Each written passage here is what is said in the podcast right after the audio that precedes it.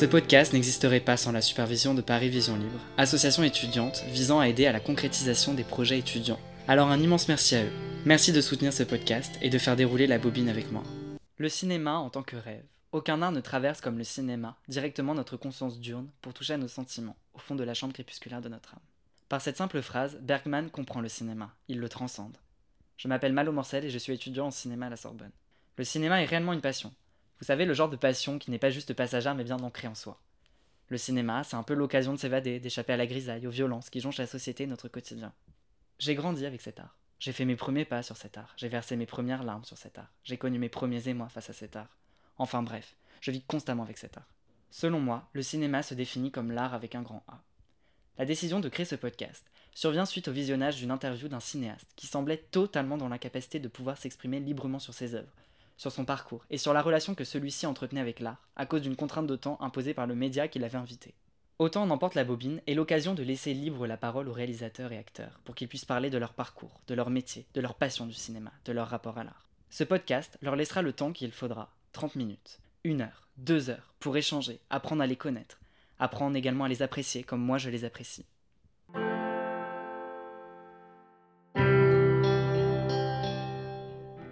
Sa devise? Si je devais avoir une devise, ça serait une devise qu'un prof de théâtre avait, que j'aimais bien. C'était tu veux, tu peux, tu dois. Ça fait un peu militaire à deux balles, mais je l'aime bien quand même. C'est un peu long ma réponse, hein. c'est pas grave. Raphaël Persona a très gentiment accepté de venir faire cette interview afin de dérouler sa propre bobine. Celui-ci a accepté de répondre sans tabou avec une extrême bienveillance aux questions posées. Acteur de théâtre et de cinéma, Raphaël Persona m'a délivré sa vision des mots, du langage, du cinéma et du monde du spectacle. Je vous laisse maintenant avec cet acteur.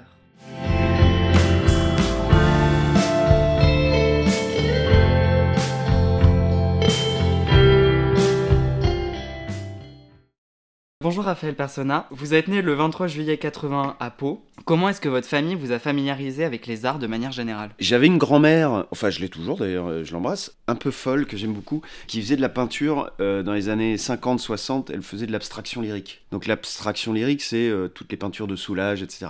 Et, elle était dans ce mouvement-là, et après, elle a arrêté parce qu'elle a eu ses enfants, etc. Mais, mais en fait, je, enfant, je voyais ces peintures qui me faisaient peur, ça me faisait vachement peur. Et ma mère, comme je vivais dans le 13e à Paris, j'avais cette chance-là, elle m'emmenait euh, dans les petites salles de cinéma voir des films que je comprenais pas à l'époque, qui me faisaient peur aussi. Elle m'avait. En... Enfin voilà, donc au départ, tout ce qui était art, culture me faisait vachement peur. Et puis jusqu'au moment où je l'ai pratiqué. Après, moi, j'ai personne dans ma famille qui fait. Euh, euh, ce métier, quoi, qui est dans le cinéma ou dans le théâtre, euh, pas du tout. Mais, euh, mais en tout cas, j'avais une mère qui avait, une, ouais, qui avait un vrai appétit pour ça. Donc c'est vraiment par, par les femmes de ma, de ma famille, on va dire. Votre père était décorateur et designer. Et votre mère était traductrice. Ils sont toujours vivants, hein, vous pouvez. Oui, et traductrice, notamment du poète grec Yannis Ritsos. Quel est aujourd'hui votre rapport aux mots et au langage? Bah, Il est de plus en plus important depuis une date en particulier depuis les attentats de Charlie Hebdo. Parce que je jouais au théâtre à ce moment-là. Et je me souviens, je jouais une pièce politique euh, qu'avait écrit l'auteur de House of Cards, Beau Willimon il s'appelle. En jouant le soir des attentats, tous les mots que je prononçais, que j'avais prononcés, euh, j'avais déjà fait 50 représentations, sonnaient différemment. Il y avait un truc dans la, salle, une écoute tellement particulière, tout le monde était euh, apeuré, on n'avait pas encore retrouvé les gars et tout. Enfin, il y avait un truc, une ambiance vraiment fébrile, hein, c'était bizarre. Et là, j'ai compris le pouvoir le pouvoir des mots, qui, est certes euh, un petit pouvoir, mais quand même. Et là, alors c'est pas du cinéma encore, mais là je viens de, je vais finir euh, demain d'ailleurs une tournée d'une pièce qui s'appelle Vous n'aurez pas mène, où là c'est un monologue d'une heure et demie, donc c'est un gars qui a perdu, euh, c'est Antoine Léris qui a perdu sa, femme au Bataclan et qui, en fait, face au terrorisme, etc., n'a que des mots et il oppose ces mots qui sont des, parfois des petits mots, des mots beaux, délicats, etc. Euh, qui mettent parfois à distance la douleur. Et je sais pas, moi, ces mots-là, ça doit être. Je l'ai joué 200 fois la pièce. À chaque fois, ils résonnent de manière différente et c'est le, pouvoir des mots et, la puissance d'évocation des mots. Malgré tout, même si j'adore le cinéma, je pense que le cinéma n'aura jamais, jamais ce pouvoir-là. Moi, j'ai pris conscience de ça. C'est vrai que des mots au cinéma peuvent être euh, ça peut être bavard, comme ce que je suis en train de faire là, je suis vachement bavard. mais, euh, mais, et donc, une image au cinéma sera beaucoup plus puissante que 100 000 dialogues, mais au théâtre, le pouvoir du mot, il est, il est énorme, énorme. Avoir un silence avec 900 personnes qui sont là juste avec un mot comme ça. C'est assez dingue. Et je trouve, on, on dit souvent aujourd'hui que nos générations, machin, on lit moins, etc. Mais je trouve que tout le monde s'est réapproprié les mots de plus en plus en musique, en, cinéma, en théâtre. Et je trouve qu'au contraire, il y a les concours d'éloquence. Alors là, c'est un petit peu euh, France 2 qui met ça en avant. Mais je veux dire que le mot, je trouve, a repris vachement de place au, cœur de nos sociétés. Et c'est quand même. Par exemple, j'avais joué un personnage qui est le, le duc d'Anjou dans La princesse de Montpensier, qui est le premier, euh, et ça, ça m'avait vachement intéressé quand Tavernier m'avait dit ça. Il m'avait dit c'était le premier qui a amené l'art de la conversation. Et face aux, aux, guerres de religion qui avaient depuis 100 ans, au départ, on le prenait pour un. Il a été très caricaturé, ce personnage, et en fait, ce mot, les mots qu'il employait ont, ont permis l'apaisement, ont permis euh, une forme de paix à un moment. Donc euh, voilà, je, je sais pas, c'est plusieurs expériences qui ont fait que, euh, même si ça paraît très abstrait, mais en fait, euh, les mots, mais même les mots, je pourrais y passer des heures, hein, j'arrête, hein, ça, va, ça, va, ça va être lourd au bout d'un moment. Mais, mais je trouve que même les mots qu'on emploie aujourd'hui, euh, qu'on voit, moi je sais que je suis un addict et il faut que je fasse gaffe aux réseaux sociaux, etc.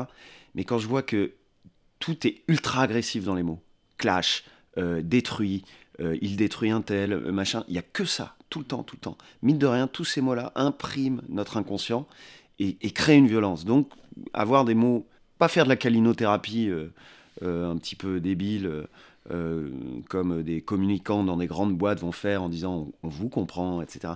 Ils utilisent que ça, mais avoir en tout cas des mots qui, euh, qui, qui, qui voilà, les mots ont un poids et il faut les, les utiliser à bon escient. Est-ce que vous pouvez lire le poème de... qui s'appelle Le poète de Yanis Ritsos ou pas? Oh là là, j'ai la pression là, c'est ma mère. Putain, elle va me tuer si je le lis mal. Allez, c'est parti. Il a beau plonger sa main dans les ténèbres, sa main ne noircit jamais, sa main est imperméable à la nuit. Quand il s'en ira, car tous s'en vont un jour, j'imagine qu'il restera un très doux sourire en ce bas monde, un sourire qui n'arrêtera pas de dire oui, et encore oui, à tous les espoirs séculaires et démentis. Il écrit pas mal quand même. Hein. Voilà. Que vouliez-vous faire dans votre jeunesse? Plusieurs choses. Je voulais être trompettiste, parce que ça faisait du bruit, et que j'avais besoin de faire du bruit. Pourquoi? Euh, En fait, j'ai commencé la musique, euh, j'ai fait de la, flûte à bec, genre tout pourri, quoi. Et j'en ai fait deux ans, et deux ans, trois ans, je sais plus. Et après, non, j'avais besoin de faire de la, ouais, de la trompette pour exister, quoi, pour, euh, pour qu'on m'entende. Ça, c'est des situations de famille où on a besoin de se faire euh, écouter. Bon, bref. Je voulais être cuistot sur les bateaux aussi. Ouais, je sais pas pourquoi. Mais c'était mon truc, ça, ça me faisait bien envie. Et après, en fait, j'ai. Euh, très tôt, en fait, j'ai eu envie d'être acteur à, à 12-13 ans. Parce que j'étais sur une, dans un cours de théâtre, parce que j'étais amoureux d'une gonzesse. Et, j'y étais. Et après, euh, elle est restée qu'un cours, elle, elle s'est barrée, mais moi je suis resté. Et en fait, c'est vraiment l'expérience de la scène en elle-même. C'est pas euh, regarder des gens euh, à la télé ou au cinéma ou les voir au théâtre qui m'a fait envie. C'est vraiment le fait d'y être. J'ai adoré. Ce... Parce qu'on m'écoutait aussi. Je, je, crois que j'en ai besoin. Et puis je sais aussi que euh, mes parents, bon, enfin, c'est comme beaucoup d'acteurs, hein, c'est assez pénible comme explication, mais je savais que quand j'étais sur scène, mes parents étaient réunis dans la même salle. Mmh. Et ça, j'aimais ça. Voilà. Aujourd'hui, on vous entend ou pas? Bah, J'espère. Je sais pas, ouais, peut-être, non. Non, j'ai toujours le sentiment qu'on m'entend pas. Mais, mais, mais c'est pas grave. C'est pour ça que je parle fort parfois, et puis, puis je m'énerve. Mais, mais en fait, j'ai compris avec les années que parfois, euh, ne pas parler fort euh, permet de se faire entendre. Quand vous avez dit que vous vouliez devenir cuistot sur un bateau, mmh. c'est quoi votre spécialité culinaire aujourd'hui? Ça dépend des moments. En ce moment, je suis sur un, je suis sur un truc, c'est sur le butternut. Vous connaissez la courge oui. butternut? Ouais. C'est formidable. c'est formidable euh, parce qu'on peut la faire au four euh, facilement, c'est rien et c'est délicieux. C'est très simple, hein, très très simple. Donc ça dépend des moments. En ce moment, c'est une obsession. J'ai des obsessions comme ça avec la cuisine. Donc je la fais à toutes les sauces, quoi. Voilà. voilà. Quelle était votre On parle de tout, hein, ouais. Euh, Quelle était votre fréquence au cinéma ainsi que votre vision que vous aviez de ce monde?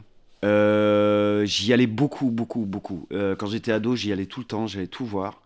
Euh, j'y allais pour euh, différentes raisons. Hein. C'était soit pour, euh, pour y aller avec une bande de potes, soit c'était pour, euh, pour aller draguer, soit c'était pour vraiment parce que le film me faisait envie. Après, je pense que la, la, la vraie cinéphilie, avec tout ce qu'elle peut avoir d'intéressant, est arrivée beaucoup plus tard, vers, je sais pas, quand j'ai eu 19, 20 ans, mais par le biais du DVD. parce que j'avais un, un, loueur de DVD à l'époque. Alors à l'époque, il y avait des magasins où on pouvait louer des DVD. Et il y avait des mecs géniaux qui étaient des super conseillers qui m'ont fait découvrir plein de choses. Donc par ce biais-là, j'ai découvert plein de choses. Mais après, le, les métiers du cinéma, moi, c'était pas ce que je voulais faire au départ. Je voulais vraiment être sur scène. Et, euh, et donc, j'avais, ça, me paraissait être un monde totalement euh, je, je, inabordable. Quoi. Je, je voyais même pas euh, qui pouvait en être les interlocuteurs, les acteurs et tout ça. Je, c'était pas du tout concret pour moi. Et puis après, c'est un... j'ai appris vraiment en allant sur les plateaux de, de, tournage, mais un peu par hasard. Quoi. Mais c'était pas ce que je voulais faire. C'est venu plus tard, l'envie. Que vous a transmis votre famille et que vous retransmettez dans votre manière de jouer? Waouh euh, Ma famille. Ma famille. Euh, qu'est-ce qu'ils m'ont transmis? Ces cons-là. Je les adore. Hein. Euh, de pas prendre les gens pour des cons. Moi, je crois que toujours. De, donc de pas céder à la facilité. Moi, je déteste. C'est très difficile dans le cinéma parfois parce qu'on a des interlocuteurs qui vous disent oui, mais le public, il aime ça, il a besoin de ça. Vous dites, ouais, mais c'est un peu con. Ils disent, ouais, mais ils aiment. Et moi, je suis pas d'accord avec cette phrase. Je, refuse de croire que le public est débile. Je crois pas. Je crois pas du tout. Et, parfois, euh, euh, il y a des chiffres comme ça qui me disent l'inverse, puisqu'il y a des films que je trouve un peu cons qui cartonnent. Mais après, il y a d'autres chiffres qui me disent l'inverse. Euh, quand je vois que Parasite fait 2 millions, bah, je me dis, ouais, ok. quand je vois que Les Misérables font 2 millions, ok, je me dis, euh, je, je, je crois vraiment, j'ai vraiment confiance en ça. Et je trouve même que toute l'ouverture à Netflix, etc., et aux séries en particulier, montre que le public est quand même loin d'être débile. Euh, contrairement à ce que plein de décideurs croient. Et, que la qualité des séries qu'il y a, qui sont produites euh, aux États-Unis, en France, en Angleterre, prouve que les gens sont de plus en plus informés et qu'on ne peut pas les, les, arnaquer. Et, en fait, je trouve que ce qui se passe en ce moment est plutôt rassurant. Il y a même des gros produits, on va dire, hyper marketés, qui font des flops, mais énormes. Je ne vais pas citer de nom, mais parce que les, gens savent maintenant. Euh, les gens sont éduqués à l'image de plus en plus, et on peut pas leur faire euh, à l'envers. Donc ça, c'est un truc qui vient de, ouais, de ma famille, où vraiment, moi, je sais que mes parents, ce qui est marrant chez, dans ma famille, c'est qu'il y a des gens hyper différents socialement, euh, et qu'en en fait, on n'a jamais de mépris pour euh, qui que ce soit. Et je, sais même que dans, dans ma famille, à un moment, il y a eu un petit peu d'argent, et puis à un moment, plus du tout. Mais genre, vraiment plus du tout. Et là, j'ai vu la différence. Des gens qui étaient soi-disant des potes de mes parents à un moment. Et, et j'ai vu que, que dès qu'on a du mépris pour l'autre, en fait, on, quel qu'il soit d'ailleurs, qu'il soit plus haut que nous ou plus bas, il faut je, je fais hyper gaffe à ça parce que c'est un truc qu'on a tous. Hein, peut... En fait, c'est un réflexe de peur d'avoir du mépris. Vous trouvez qu'il y a beaucoup de mépris dans le cinéma, dans le milieu du cinéma Énormément. Énormément. Il y a eu du mépris pendant des années euh, pour euh, les gens issus de l'immigration. Mais c'était mais ouf. J'ai tourné avec Rojdi, qui, euh, Zem, qui m'a raconté des trucs qui sont passés il y a 15 ans, mais vous y croyez même pas quand il vous les raconte. Et pourtant, je lui fais confiance. Rojdi, c'est un mec. Vous avez des exemples ou pas? Ouais, moi, il y a un exemple. Enfin, euh, pour Roger Ouais, ou même vous, euh, si vous avez. Bah, alors, vous, si vous avez des. Bah, euh, moi, par exemple, il y a un truc. mais alors, qui paraît plaisant. C'est-à-dire qu'on me dit Ah, mais toi, t'es gentil, t'as une bonne tête. Donc, on vous met dans une case. Et je déteste. Pour moi, ça, c'est un mépris total de mettre les gens en fonction de leur physique et de, de soi-disant ce qu'ils dégagent dans une case. Parce qu'on n'écoute plus ce qu'ils font, mais on les juge à ce qu'ils sont, apparemment. Et alors, je sais bien que le cinéma est un métier d'image, etc., mais je trouve que c'est ultra réducteur. Alors, alors parfois, il y a des. Euh, euh, il y a des gens où on se dit, tiens, ils étaient dans cette case-là, et puis ils vont dans une autre case et on dit, waouh, mais quel acteur, c'est extraordinaire. Mais c'est arrivé des milliards de fois avec plein d'acteurs. Je veux dire, Jim Carrey, tout le monde le prenait pour un bouffon. Et puis, euh, quand il faisait The Mask, etc., je me souviens, quand les, films sortaient à l'époque en France, tout le monde disait, ouais, ça, Sauf que c'est un génie du jeu. Je dis pas que les films euh, étaient, extraordinaires, mais quand il fait Eternal Sunshine of the Spotless Mind ou euh, Man on the Moon ou encore euh, Truman Show, là tout le monde dit c'est qui ce gars là C'est un génie. Et il a fallu ce temps-là. Donc je, je trouve qu'il y a beaucoup de mépris dans la mesure où on ne prend pas en compte la compétence. La compétence. Juste la compétence. Et. mais bon, ça doit être. et, le mépris pour le public, je pense qu'il a été très, euh, très fort pendant un moment parce que les films se faisaient facilement. parce que pour avoir un budget, c'était assez facile. Aujourd'hui, c'est beaucoup moins facile. Donc je pense qu'il y a une nouvelle génération, mais ça, je le sens depuis 10 ans, mais peut-être que le public ne l'a pas encore senti et c'est normal, mais qui, euh, qui fait vraiment son taf euh, hyper consciencieusement et qui n'a pas de mépris euh, pour le public. Donc voilà, mais les choses changent dans le bon sens, j'espère. Est-ce que vous avez dû faire des petits boulots dans votre jeunesse ou pas? Ouais, ouais, oh bah oui. Comme quoi? Euh, je vendais des meubles à un moment. Euh, j'ai été serveur, j'ai été. Qu'est-ce que j'ai été? Euh, euh, je, je vendais euh, des fleurs aussi, ouais, j'ai vendu des fleurs comme ça. Voilà, des petits trucs, moi, à droite à gauche. Donc j'ai lu dans un article que vous avez ressenti l'envie de jouer sur scène lorsque vous avez joué Cyrano de Bergerac avec la tirade du nez. Ouais. Est-ce que ce serait possible que vous nous la lisiez ou pas? Non. non. Non? Ah non. Pourquoi? Non, non, mais je peux pas la lire comme ça. La lire comme ça sur un canapé, ça serait. Franchement, c'est pas pour être. Vous voyez, le poème de Rizzo, je le dis avec plaisir, mais là, là, il faut être sur scène, il faut s'amuser avec ça. Ou sinon, il faut aller revoir euh, euh, Depardieu, tout simplement, hein, Ouais. dans, dans le Cyrano de, de Rapneau. C'est tellement. Je l'ai revu il y a peu, mais c'est ce qu'il fait, mais c'est fou. Moi, il me tire les larmes à chaque fois, quoi, avec ce personnage. Et, cette pièce est extraordinaire. Donc, euh, franchement, ça serait pas faire honneur à, à votre travail. Vous avez commencé à jouer à la télévision avec Nestor Burma en 1998. C'est pas le premier, mais ça en fait C'est c'est l'un des premiers. Ouais. Pourquoi est-ce que vous avez commencé sur le petit écran? Est-ce que c'était un choix? Oh non, non, bah, parce que je prenais ce qu'il y avait, ce qu'on me proposait. Parce que. Ah non, non, non, bah euh, non. Ah non, mais j'en ai fait plein en plus des, des, téléfilms. euh, et je le regrette absolument pas, non, mais ceux qui. Enfin, pour moi, en fait, moi j'avais tellement pas de velléité de travailler dans le cinéma que on me proposait des, petits trucs à la télé comme ça, je les prenais parce que c'était bien payé, c'était super, et puis, puis je m'amusais, quoi. Et en fait, j'ai vachement appris parce que euh, on doit aller vite puisqu'il y a des contraintes budgétaires qui sont ce qu'elles sont. Euh, parfois, on a des scénars qui sont ce qu'ils sont, même s'il y, y avait des trucs parfois bien. Donc, il faut arriver à faire passer des dialogues bien pourris parfois et arriver à les rendre. euh, Donc, c'est une super école en fait. C'est une très très bonne école. Et, euh, et moi, j'ai vu pas mal de gens d'ailleurs qui étaient avec moi en cours de théâtre qui, me méprisaient un peu, justement, on parlait de mépris, parce que je faisais ça. Et puis, et ben en même temps, parce qu'ils me disaient non, mais il faut commencer par, par des grands films, etc. Tu dis ouais, ouais, ok, super, mais c'est- tous les parcours sont différents déjà. Et euh, arriver à avoir un jugement comme ça sur l'autre alors qu'on n'a rien fait de sa vie euh, est quand même assez terrible. Et aujourd'hui, euh, bah, je les ai pas revus, tous ces gens. Oui, mais c'est compliqué aussi de vouloir directement commencer par. C'est impossible. impossible. C'est impossible. Après, il y a, il y a des contre-exemples toujours. Il y a, il y a toujours euh, le gars. En plus, c'est toujours des gars qui voulaient pas, qui étaient à côté de leur pote, qui passaient le casting. Et lui, il était là avec sa gratte et on l'a repéré. C'est toujours insupportable. Et paf, le plus grand réalisateur l'a repéré et le mec devient. euh, Mais c'est très rare, ça. C'est très, très rare. Après, euh, comme la plupart, euh, bah non, non, il faut, faut faire ses armes, quoi. On n'a pas tous la capacité de d'être génial la première fois devant une caméra. C'est- C'est rare. hein. En 2001, vous tournez avec euh, Bertrand Bonello dans Le Pornographe. Ce film comporte des actes sexuels non simulés. Est-ce qu'il y a une scène où vous estimez n'avoir pas simulé vos sentiments et réactions dans votre carrière? Ah ouais, ah oui, beaucoup. Des scènes où j'ai pas simulé? Ah ouais, beaucoup. Ouais, parce que parfois vous vous retrouvez euh, dans des conditions de tournage qui fait que vous êtes en train de vivre ce que vit votre personnage. Par exemple, j'ai fait un film en Sibérie, dans les forêts de Sibérie, où je suis parti trois mois en Sibérie, donc quelque part j'avais plus rien à jouer. Et c'était pas facile d'ailleurs. Parce que vous arrivez et vous dites, tiens, je vais faire ça, là, là. Mais en fait, tout ce que vit le personnage, vous êtes en, train de le vivre.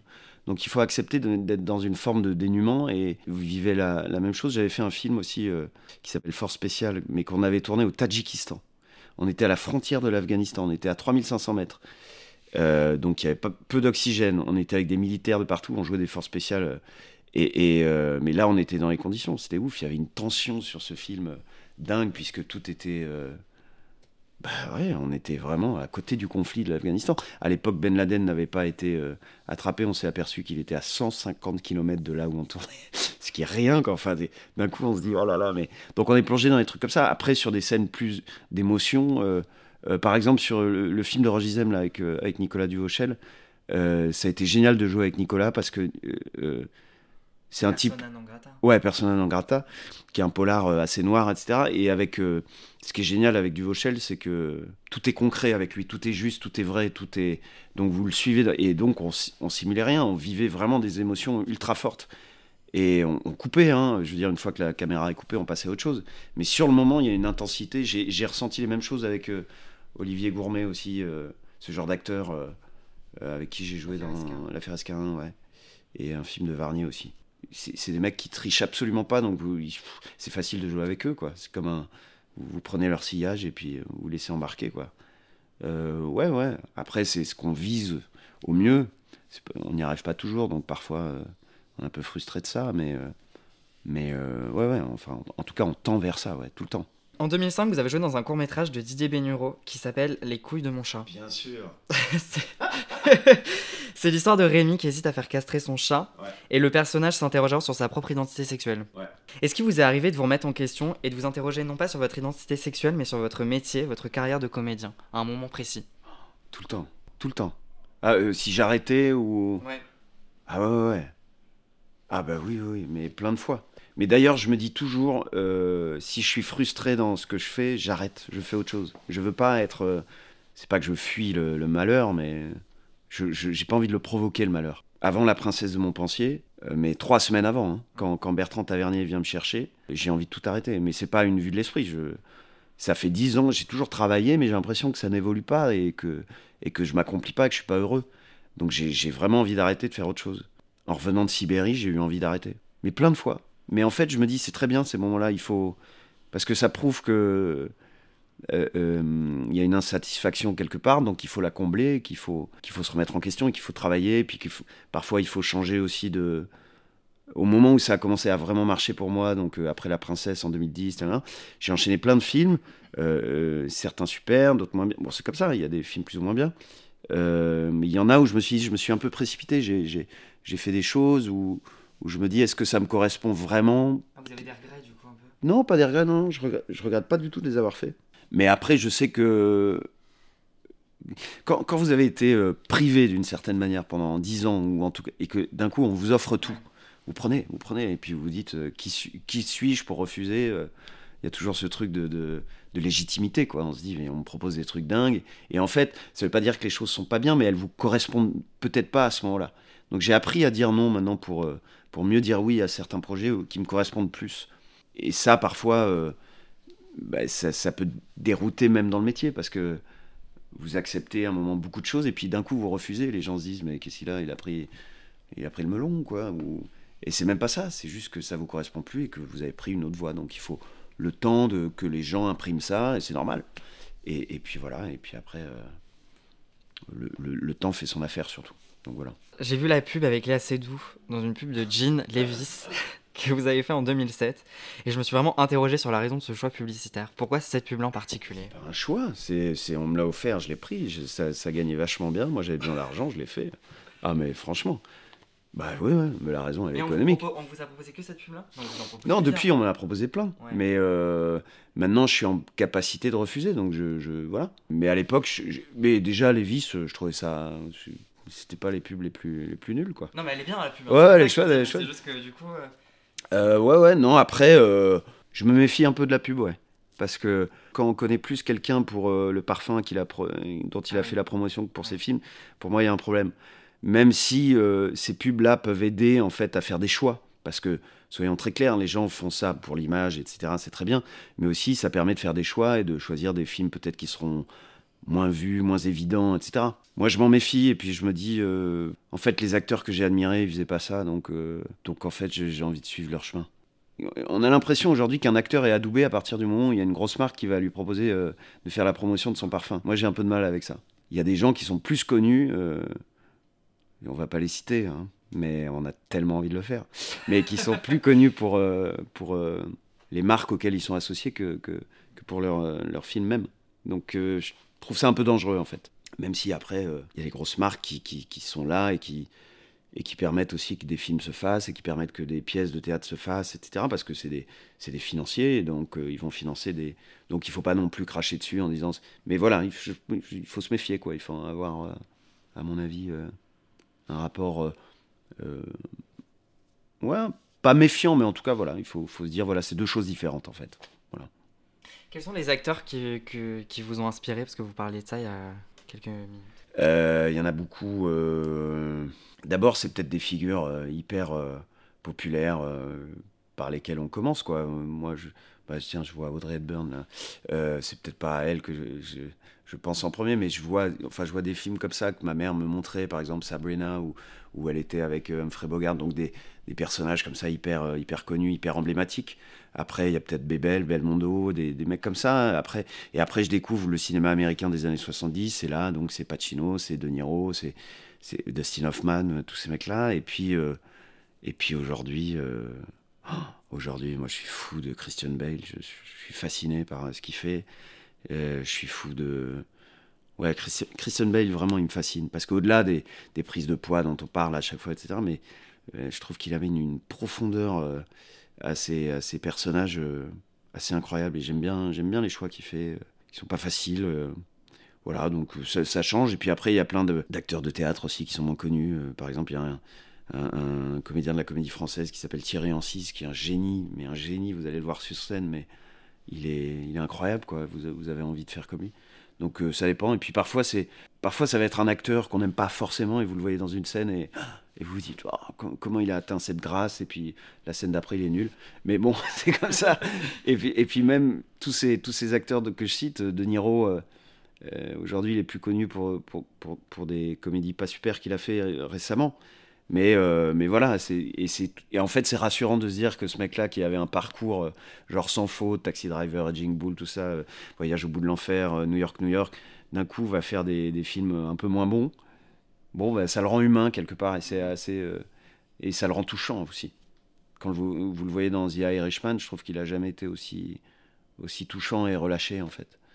Euh, sauf que ses yeux bleus, c'est en trop, mais bon, ça. bon, bref, voilà.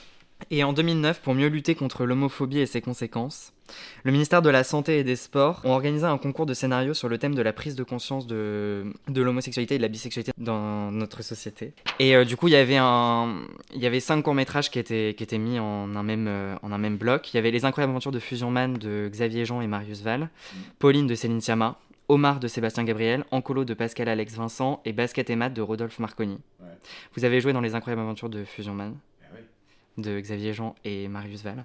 Quelle différence percevez-vous aujourd'hui sur la vision que porte le cinéma sur le militantisme avec ce qu'il y avait en 2009 euh, Moi j'ai l'impression que là pour le coup euh, il y a une vraie évolution, une, vraie, euh, vraie prise de conscience et une, amélioration, j'ai l'impression. Parce que je me souviens ces, ces cinq courts-métrages, c'était, si je dis pas de bêtises, c'était le ministère de la Santé avec Canal qui avait qui avait demandé ces courts-métrages et on avait été les présenter au ministère de la Santé et on se rendait compte quand même que ouais, la représentation de, de l'homosexualité au cinéma euh, pouvait et encore était souvent assez caricaturale quoi.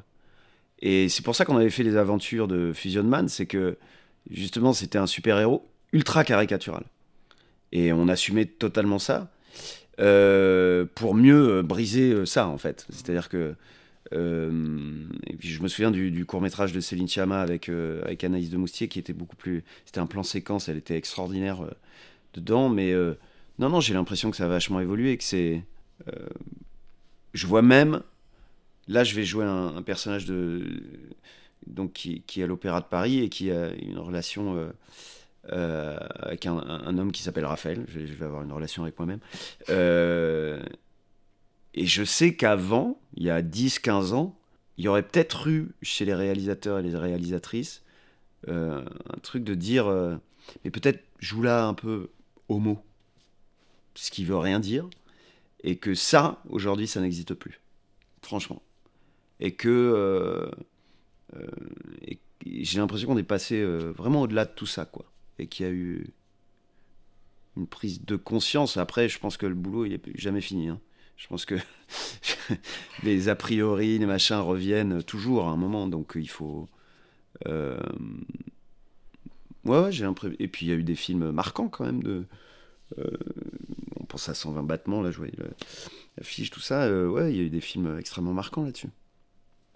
Et qui ont, ouais, qui ont fait leur qui ont fait leur chemin à mon avis. Après, moi je pense aussi que si on représente, si, si les films deviennent trop des actes euh, militant, ça peut perdre en force. Ce que je veux dire par là, c'est que si un film n'est que militant, à mon avis, il perd de sa force. À mon avis, si un film euh, parle d'un sujet euh, comme celui-là ou, ou, autre chose, ou quelle que soit la, le, le, la ségrégation dont on va parler, etc.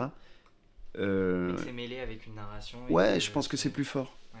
Je, je, par exemple, je, je, moi, quand je vois Rainman, le fait que Dustin Hoffman ne soit pas autiste et joue un autiste euh, me met pas à distance. Je, je suis en total. Euh, si après on me met des vrais autistes pour faire soi-disant plus. Euh, plus vrai. Plus vrai je, en fait, alors ça peut être le cas, ça peut être très réussi, mais ça peut aussi être une prise d'otage. Donc je, fais, je me dis, il faut faire attention à ça, parce que je pense que les gens, aussi le public, en a marre de films qui, qui en fait ne sont des objets cinématographiques que parce qu'ils sont militants. Il faut que ça soit un bon film avant tout. S'il peut défendre une cause, tant mieux, mais s'il n'est pas un bon film et qu'il se rattrape sur son côté militant, il perd de sa force. Donc avant tout, quel que soit le sujet, il faut que le film soit fort. Philadelphia, pour moi, c'est un des films les plus forts. Et pourtant, qui se voulait pas. C'est un excellent film avant d'être un film qui défend une cause. C'est un excellent film avec des acteurs monstrueux. Donc, euh, c'est surtout ça qu'on retient d'ailleurs. Et je pense que ça, a beaucoup plus de force. Euh, beaucoup plus de force, ouais. Voilà. Vous trouvez votre premier rôle marquant, entre guillemets, dans La Princesse de Montpension en 2010, euh, que Louis Garrel d'ailleurs a refusé, qui a été réalisé par Bertrand Tavernier. Non Non je vous donnerai la vraie version dans 10 ans. Mais. ok. Euh, où vous interprétez le duc d'Anjou. Comment vous vous êtes préparé pour ce rôle-ci en prenant en compte le contexte historique? J'ai eu peu de temps pour le faire parce que. Euh, J'adore d'ailleurs le fait qu'on me dise euh, que en fait je suis toujours le remplaçant de Louis Garrel. Non, Même... non, non, mais, non, mais c'est pas vous. Mais depuis 10 ans, on me dit ça. Et je me dis, ça révèle quelque chose quand même. Ça révèle qu'il y a des gens qui ont des places et d'autres pas. Euh, et qu'on n'est que des éternels remplaçants. Mais non, mais c'est pas de la faute de Louis Garrel ou qui que ce soit, parce que j'adore Louis Garrel, je trouve que c'est un comédien génial. Mais je, je trouve que ça dénote quand même quelque chose. Bref, comment je m'y suis préparé? J'ai eu très peu de temps pour le faire. J'ai eu trois semaines. Donc j'ai lu beaucoup de, de, de un roman en particulier, un, un livre d'histoire en particulier, dont je me souviens plus le titre, mais enfin c'est pas grave, mais qui racontait ce qu'étaient à l'époque les, les voyages des rois de France à travers, euh, à travers la France. Et déjà, ça, c'était fou, parce que ça durait non pas euh, une journée euh, ou une demi-journée comme aujourd'hui, mais ça durait des mois. Et à cette époque-là, toute la cour de France suivait, avec 30 000 personnes, puisqu'on déplaçait les meubles, les meubles étaient déplacés de la cour. Et vous dites, mais qu'est-ce que. Enfin. Donc déjà, je me suis plongé dans le contexte historique comme ça, de cette manière-là. Après, il y avait un truc qui était important pour Tavernier, c'est de vraiment signifier que ces personnages-là étaient ultra jeunes, très très jeunes. C'est pour ça qu'il voulait vraiment des acteurs jeunes et qui sont confrontés à des, des charges écrasantes. Le duc d'Anjou, c'est son cas. Et moi, je m'étais toujours dit que sa défense était l'ironie en permanence, mais qu'il était comme un cobra. Vraiment un cobra qui est là, comme ça, qui a belle allure, qui se maquille les yeux, qui a sa petite boucle, comme, comme il avait une boucle à l'époque, etc. Il était percé l'oreille pour ça. Euh, et donc, il fallait toujours avoir cette, euh, cette attitude un petit peu. Euh, voilà, c'est le roi de France, il y a l'apparat. Et puis derrière tout ça, il y a quand même un serpent qui peut vous mordre à n'importe quel moment dans le cou. Et, donc je l'avais vraiment, ouais, je sais pas. Et puis, et puis surtout dans l'amusement. Moi, ce que j'aimais avec Tavernier, c'est qu'il n'y avait pas de psychologisation outrancière des personnages. C'est-à-dire que quand on joue, on joue, et comme des gamins. Et Tavernier, il est génial parce que sur un, tournage, donc là, ça devait être son 27e film. Le film précédent, c'était le film avec Tommy Lee Jones, euh, dans la brume électrique. Vous dites, le mec a, quand même vu des plus gros monstres devant sa caméra. Il les a tous dirigés. Et malgré ça, il arrive sur La Princesse de Montpensier. Moi, la première vision que j'ai de lui, c'est qu'il arrive avec, euh, sur le plateau avec des, chaussures qui ont des ressorts, mais des vrais ressorts. Donc j'ai l'impression d'un mec qui bondit comme ça, qui a une pêche d'enfer. Et en fait, c'était l'exemple. Je le regardais lui et je me disais, le type a une curiosité pour tout le monde, pour tous les chefs de poste, pour, tout, pour qui que ce soit, qui donne en fait l'envie de se dépasser et de s'amuser. Il y a une bonne humeur sur ces tournages, mais génial, qui permet de, de ouais, de, déjà d'enlever toutes les peurs, parce qu'en fait, ce qui, ce qu'il y a de pire sur un tournage, c'est quand vous voyez les gens bloqués par la peur. Mais vous le voyez très vite. Hein.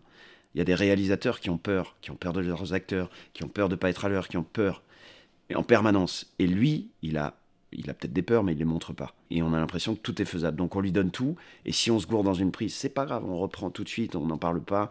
Et puis c'est pas un type qui. Donc je sais pas, c'est vraiment lui quoi qui m'a qui m'a guidé euh, et parfois euh, en faisant rien quoi. C'est-à-dire euh, il y avait une prise où vous êtes pas super, et il vient vous voir, il vous dit rien, il vous met juste la, main sur l'épaule parce qu'il a compris que vous étiez un peu stressé ce jour-là. Et puis il dit doucement Raphaël, Raphaël. Et il s'en va. Et juste ce, simple geste, ces mots, comme ça, prononcés à voix basse, vous calme et vous la faites mieux et ça va mieux. Donc voilà, il est. Moi, c'est. Je l'adore. C'est mon, mon papa de cinéma, quoi. Vraiment. En 2012 est présenté à un certain regard lors du Festival de Cannes le long métrage Trois mondes. On y suit Al, qui est un jeune homme d'origine euh, modeste, à qui tout réussit. Il ne cesse de gravir les échelons que la société lui impose. Euh, il va se marier, il va reprendre, enfin, il est censé reprendre la tête de l'entreprise de son futur beau-père. Cependant, il va prendre la fuite lorsqu'il va renverser un homme, lorsqu'il rentre d'une soirée à Paris. Quel est le moment dans votre carrière où vous avez fui face à un projet, un réalisateur ou... Waouh Euh, Est-ce que j'ai fui devant un réalisateur? Non, je crois pas. Est-ce que j'ai fui? Attends, je me pose vraiment la question. Là. Je suis en train de refaire toute ma vie là, depuis le début. Là. Euh, Bah franchement, non, je crois pas. Ça fait un petit peu prétentieux, mais je crois pas. Je crois pas, mais en tout cas, c'est marrant. J'adore ce film de Corsini, qui est un film qui est euh, qui justement raconte ça et, qui- et qui raconte la prise de décision en deux secondes et, et ce mec qui fait le mauvais choix en deux secondes. Et en même temps, il fallait il fallait surtout pas pour le jouer euh, avoir un, un, un quelconque jugement sur lui parce que j'ai lu plein d'histoires. euh, pardon, je réponds pas vraiment à la question, mais je mais j'ai lu plein d'histoires sur, euh, sur des gars justement à qui ça arrivait, qui avaient un accident ultra violent. Et en fait, le cerveau, puisque c'est, c'est- ça se passe, c'est pas une question de morale, c'est un moment, c'est une question de, de neuropsychologie. Quoi. C'est les neurones, qu'est-ce qui se passe à ce moment-là quand vous avez euh, un corps qui, qui arrive sur le, le capot de votre voiture. Et il y avait euh, notamment l'exemple d'un mec qui est sur l'autoroute et qui, qui vraiment a un choc ultra violent avec quelqu'un qui était en train de changer sa roue sur le bas-côté.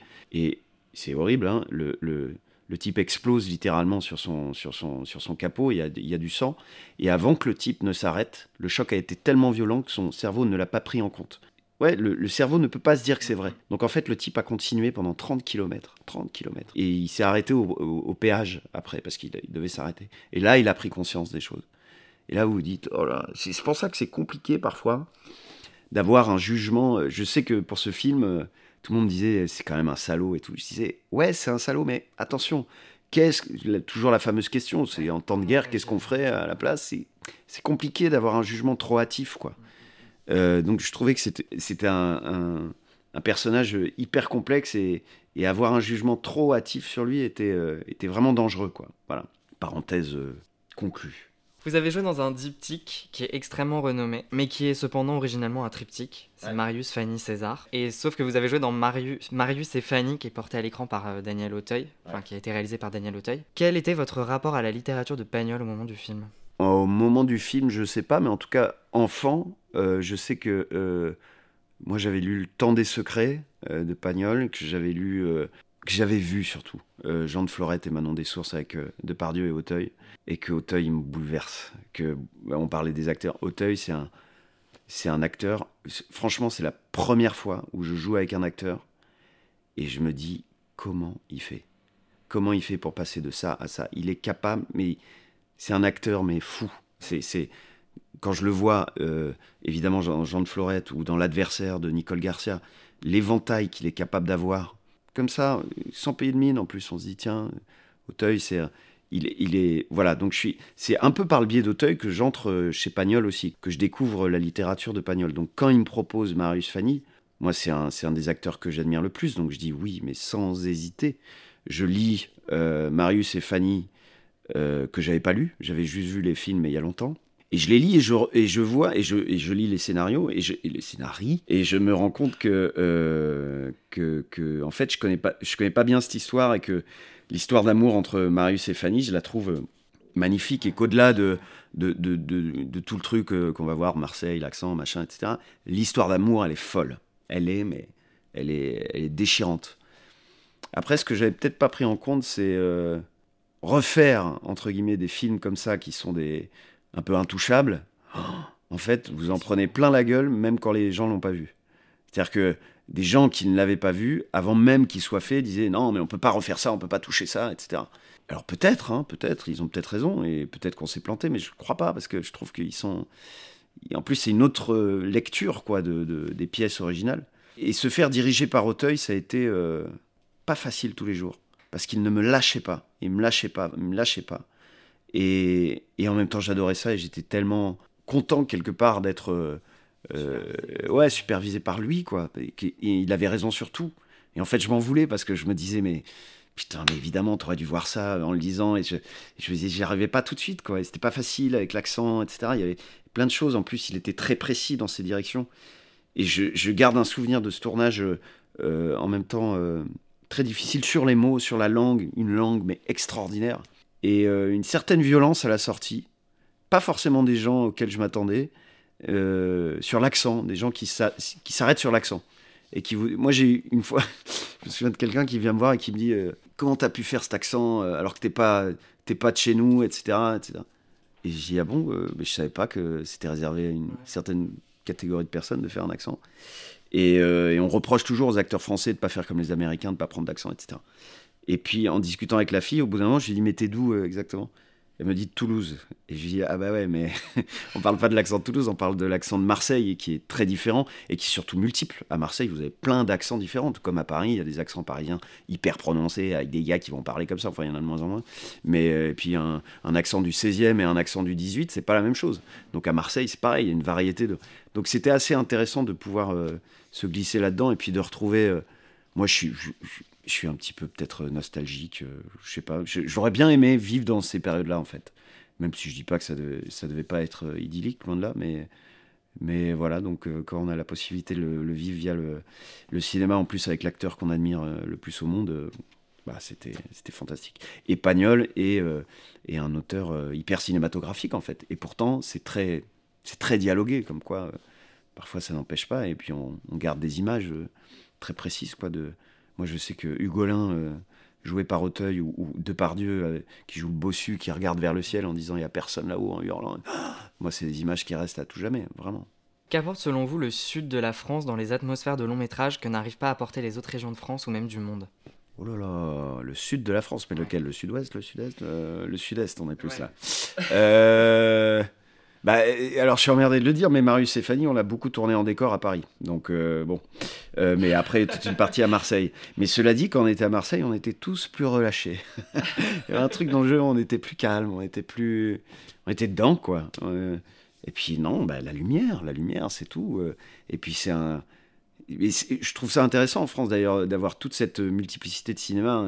Le cinéma du Sud-Est va être a priori comme ça plus plus solaire, plus joyeux, même s'il y a eu des films récemment qui nous parlent de Marseille où c'est pas solaire, mais, mais euh, je pense à euh, Sherazade. Fantastique. Enfin, moi, j'ai adoré ce film. Et il y a quand même la douceur de cette lumière qui vient inonder euh, tout le film, qui n'y aurait pas évidemment à Lille. Mais et je, je, ne dis pas que Lille c'est moins bien, attention. non, non, mais je trouve qu'il y a une variété de décors en France complètement dingue. Et que justement le cinéma s'y reste trop cantonné à Paris, même si Paris est une ville ultra cinématographique perd aussi énormément. Euh, qu'il faut situer le plus possible les, films euh, ailleurs et qu'on a qu'il faut retrouver ça plus. Tout comme euh, il faut retrouver aussi des, des vraies figures ancrées dans la France telle qu'elle est, quoi. C'est-à-dire dans les. J'avais lu tout un article passionnant sur la disparition des seconds rôles dans le cinéma français. Et en fait, par second rôle, on voulait dire des acteurs qui sont euh, vraiment populaires dans le, dans le, sens où ils viennent vraiment du peuple. Et que aujourd'hui, le problème qu'on a, c'est que le public a l'impression de voir que des nantis qui, jouent, qui jouent au cinéma. Et il n'a pas tout à fait tort, parce que c'est quand même pour beaucoup le cas. Mais sauf qu'il y a des nouvelles générations qui arrivent et que c'est en train de changer. Moi, je le pense sincèrement. Mais que euh, et, en fait, aller dans le sud, aller permet aussi d'avoir des acteurs euh, du cru, etc. Et puis qu'on puisse Enfin, je sais pas si ma réponse est géniale à votre question, mais votre question, elle est précise aussi, hein, elle est pas simple. C'est un film théâtral. Comment est-ce que Daniel Auteuil vous a dirigé? Est-ce qu'il vous a dirigé un peu à la manière euh, d'un acteur de théâtre ou pas? Je vois pas trop la différence, moi, entre le théâtre et le cinéma dans la direction. Après, il est sûr et certain que Auteuil est revendiqué. Ses parents faisaient de l'opérette dans le Sud-Est. Lui, enfant, il était sur, sur la scène euh, euh, avec ses parents, euh, et donc il a ça en lui. Il aime ce côté, mais qui, qui, peut y avoir d'ailleurs dans le Marseille de ces années-là, où tout est un peu théâtral, quoi, où chacun a son rôle à tenir sur le vieux port et va le tenir jusqu'au bout. Donc il y avait cette volonté de sa part. Il y avait la volonté que qu'on se dise pas qu'on refuse pas en tout cas ce, ouais, cette théâtralité-là qui peut y avoir dans le Sud, qui existe. Mais après, il ne nous dirigeait pas. euh, Non, justement, ce que, ce que je disais tout à l'heure, c'est que c'était difficile dans la mesure où peut-être que moi, je l'avais plus imaginé théâtral comme manière de jouer, et qu'en fait, il demandait énormément d'intériorité. Énormément. Et que ça devait être chargé. Chez, Marius, il me disait en permanence il faut vraiment que ça came. C'est comme s'il était drogué à l'héroïne, mais en fait, ça came, c'est, l'ailleurs, c'est la mer, c'est l'horizon, c'est, une île lointaine, et, que, et qu'il ait cette envie chevillée au corps en permanence, même quand il, est, il fait le joli cœur, etc. Mais qu'au fond de lui, il y a toujours ce besoin de partir, quoi. Cette envie-là. Et ça, je trouvais ça magnifique. Très beau. On l'a tous en nous, je crois, à un moment. Est-ce que on peut espérer voir le troisième volet César ou pas? Je pense pas. Je pense pas parce que les films euh, euh, avaient pas suffisamment marché, si je dis pas de bêtises, pour que. Enfin, ils avaient bien marché en plus, mais au final, il y a eu 900 000 entrées, donc tout va bien, mais, mais euh, pas suffisamment, je crois, pour que le troisième volet soit fait. Euh, ce qui, est, ce qui est dommage, je crois que Daniel le, le regrette, moi aussi. Enfin, tout le monde le regrette un peu. Il- on me demande souvent d'ailleurs, euh, ouais, je reçois souvent des, des messages de gens qui avaient bien aimé les films et qui. Et je sais pas, en, en même temps, cela dit, César est vachement séparé dans le temps. il, y a, il y a 20 ans d'écart, donc ça se trouve, dans, dans 10 ans, on va le faire. Et puis, puis, ça- et puis ce que je dis est- sera totalement faux, je l'espère. Vous tournez ensuite dans l'adaptation littéraire du roman de Daniel Pénac Au bonheur des ogres. Aviez-vous connaissance du roman avant de jouer dedans? Ouais, ouais, mais c'est pour ça que j'avais accepté, parce que c'était un truc de gamin. Pénac, c'est peut-être aussi un des premiers auteurs euh, grâce à qui j'ai j'ai lu. Parce que c'est, il y avait un, un- un livre qu'il avait écrit qui n'était pas au bonheur des ogres, qui en fait euh, disait à quel point euh, l'élève a le droit de ne pas lire, a le droit de fermer un livre avant qu'il l'ait, avant qu'il l'ait terminé parce que c'est chiant. Et en fait, il, décomplexait vachement, quoi. Parce que moi, je me disais, oh là là, il faut, faut me taper un, livre, et si j'aime pas, c'est parce que j'ai un problème. Et en fait, ce type-là nous disait, bah non, tu peux le fermer, le dégager, lire autre chose, et ça va être très bien. Et j'ai lu Au bonheur des ogres à cette époque-là, et j'avais, adoré cet univers. Euh, et, quand Nicolas Barry, le metteur en scène, il me l'a proposé, je l'ai fait, euh, sans hésiter, quoi. Et j'avais, ouais, c'était, c'était un tournage très difficile, parce qu'on n'avait pas peut-être autant de budget qu'on aurait dont on aurait eu besoin, donc c'était assez intense, mais euh, c'était un tournage assez heureux, j'avais des super partenaires, c'était, c'était bien à faire. J'avais, j'avais Emir Kusturica comme partenaire, c'était, c'était pas mal, franchement c'était bien. Et ensuite, vous retrouvez votre papa du cinéma, Bertrand Tavernier, Ouais. trois ans après, en 2012, dans Quai d'Orsay. Vous y jouez Arthur Vlaminck, qui est appelé à travailler au service du ministre des Affaires étrangères. Si vous aviez dû jouer dans un film étranger et une série étrangère, dans laquelle vous auriez joué J'ai joué dans deux films étrangers, j'ai joué dans Anna Karenine euh, et Nourieff. Et a- avant, en fait, euh, il y, a, y a 15 ans, j'avais été pris pour un tout petit épisode des, des Sopranos euh, quand ils tournaient à Paris. Et j'avais été pris pour ça. Sauf qu'à l'époque, moi, je regardais pas Sopra- les Sopranos et je, je savais pas ce que c'était quoi réellement. Et comme un con, mais comme un débile léger ou mental ou un gros débile quoi. euh, entre le moment du casting où j'avais été pris et le moment où je devais tourner, euh, je m'étais coupé les cheveux pour un autre truc que je devais faire. Et la production américaine, me voyant débarquer avec mes cheveux courts, dit euh, Ah non, c'est pas du tout ce qu'on avait vu. euh, et ils me virent. Et ils me virent, mais c'est horrible. Je me retrouve devant les 15 producteurs américains. Euh, C'était au jardin du Palais Royal. Et ils font No, sorry, guy. You know, bye bye. À l'américaine, quoi. Euh, et t'es là, t'es content, tu vas jouer dans une série américaine. Et encore une fois, je la, je la connaissais pas. Et ils me virent comme un malpropre, quoi. Et, et c'est horrible. Je me vois là et je fais Ok, je prends mon sac, je me casse, quoi. Tu rentres chez toi et tu te dis euh, euh, Bon, bah, je. Ouais, ok, je viens de me faire virer comme un malpropre. Ok. Et après, je regarde Les Sopranos et je vois ce que c'est donc. Et là, je me dis Putain. Et c'est ma série avec Succession en ce moment, euh, euh, qui, qui, voilà, qui m'a jamais quitté. C'est peut-être la seule série où j'étais vraiment au bout. Des, des 8 saisons, 7 saisons. Euh, donc voilà, ça, ça aurait pu être ça. Ou sinon Succession, là, dernièrement, j'aurais adoré jouer là. Et en 2014, vous tournez dans Une nouvelle amie de François Ozon, Ouais. euh, où l'on peut voir le personnage de Romain Duris, David, se travestir suite à la mort d'une amie de sa femme. Ouais. Tout à l'heure, je vous ai questionné sur une scène où vous n'avez pas joué vos sentiments. Mais selon vous, dans quel rôle vous êtes, vous êtes le plus investi au point d'oublier presque votre propre identité? Il y en a peut-être. euh, J'ai fait un film au Cambodge avec Régis Varnier où, euh, euh, qui racontait l'histoire vraie d'un Français qui a été capturé par les Khmers rouges en 73, si je dis pas de conneries. Et là, en fait, on avait tourné dans la continuité. J'avais fait un, Donc j'avais perdu 10 kilos en trois semaines pour que le personnage soit, soit crédible dans, dans ce moment de captivité, quoi. Qu'on le voit dépérir petit à petit. Donc je mangeais plus. Et je pense que c'est la fois où, au bout des 21 jours, là, je. je c'était horrible, quoi. Mais vraiment. Enfin, c'était très bizarre. C'était une alternance de moments où j'étais hyper excité, etc. Et puis d'autres où j'étais crevé. Je voyais, je, je, quand vous maigrissez 10 kilos en trois semaines. Donc ça, ça a été une expérience un peu. En plus, il faisait 45 degrés. Enfin bon, c'était une expérience un peu, un peu costaud. Je me suis un peu oublié, peut-être trop oublié d'ailleurs, parce qu'après, j'en ai payé les conséquences la santé, quand même, euh, elle en prend un peu, prend un peu cher. Euh, non, mais il y a d'autres projets aussi. Euh, l'affaire SK1, je sais que ça m'a vachement marqué. C'était un mois et demi de tournage, mais vraiment intense. Où on était, où moi, je, on était vraiment dans tous ces viols qu'avait commis ce mec, atroce, des viols post-mortem. On vivait, mais entouré de ça tout le temps, tout le temps, tout le temps. Moi, j'avais rencontré le, le, flic que je joue dans le film, ouais, Franck Magne, et voilà, il était là souvent, il nous avait donné beaucoup de conseils, il, il avait donné beaucoup de choses. voilà, donc on vivait euh, entouré de ça pendant un mois et demi. Donc ça a été. Euh, en fait, vous en rendez pas compte sur le moment, et après vous vous rendez compte à quel point ça vous a impacté, quoi. Et, euh, et là, ce que je fais au théâtre en ce moment avec Vous n'aurez pas ma haine aussi, ça fait deux ans que, mine de rien, pas tous les soirs, mais presque, je parle de, ce qui s'est passé au Bataclan et de, du deuil, de l'absence. Et, vous êtes impacté forcément par ça au bout d'un moment. Mais en même temps, c'est ce qu'on recherche. Hein.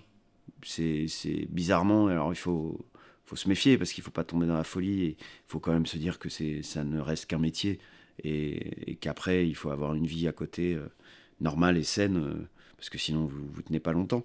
Mais, euh, mais ouais, c'est ce qu'on cherche quand même. Ça a forcément un impact. Quoi.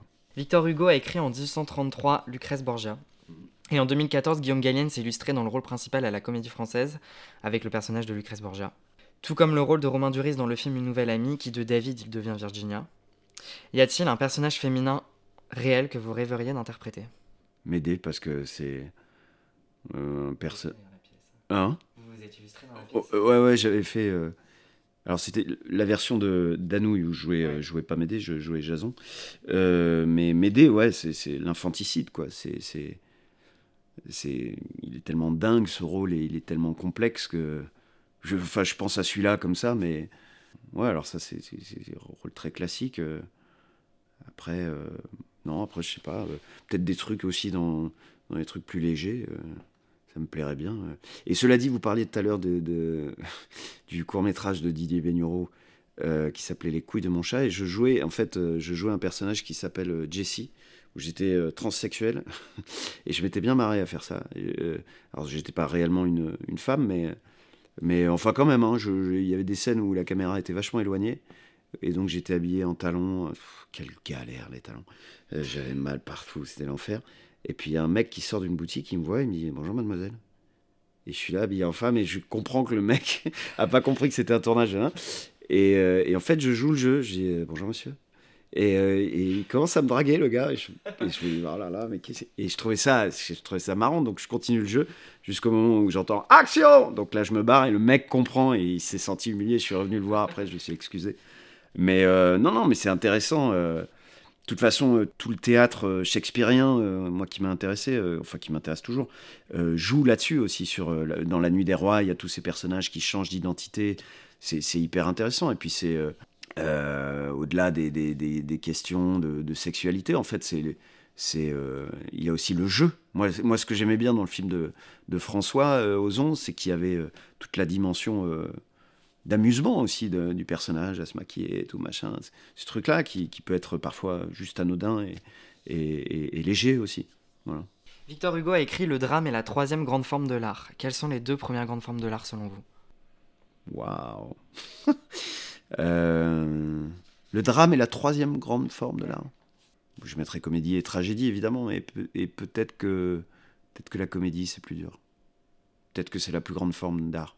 Parce que euh, arriver à parler de manière comique de sujets dramatiques, ou de arriver à transformer les choses comme ça, moi, ça me, ça me fascine un peu. C'est pour ça que c'est extrêmement difficile et qu'il y en a beaucoup qui échouent. Euh, qu'il faut laisser ça vraiment au très très grand il faut être, à mon avis, extrêmement fort pour arriver à faire une très bonne comédie qui reste et qui, et qui dépasse les époques. Ouais, je dirais peut-être la ouais, comédie en premier. Depuis tout à l'heure, vous nous parlez de Vous n'aurez pas ma haine. Mm. Vous jouez sur scène en 2017 et vous continuez encore aujourd'hui. Euh, qui est mis en scène par Benjamin Guillard. Vous êtes accompagné d'une pianiste qui est aussi présente sur les planches, Lucrèce Sassella. Moi, j'ai lu le livre qui a été écrit par Antoine Léris euh, et publié en 2016. Et je dois vous admettre qu'il n'y a pas une seule fois où j'ai pas...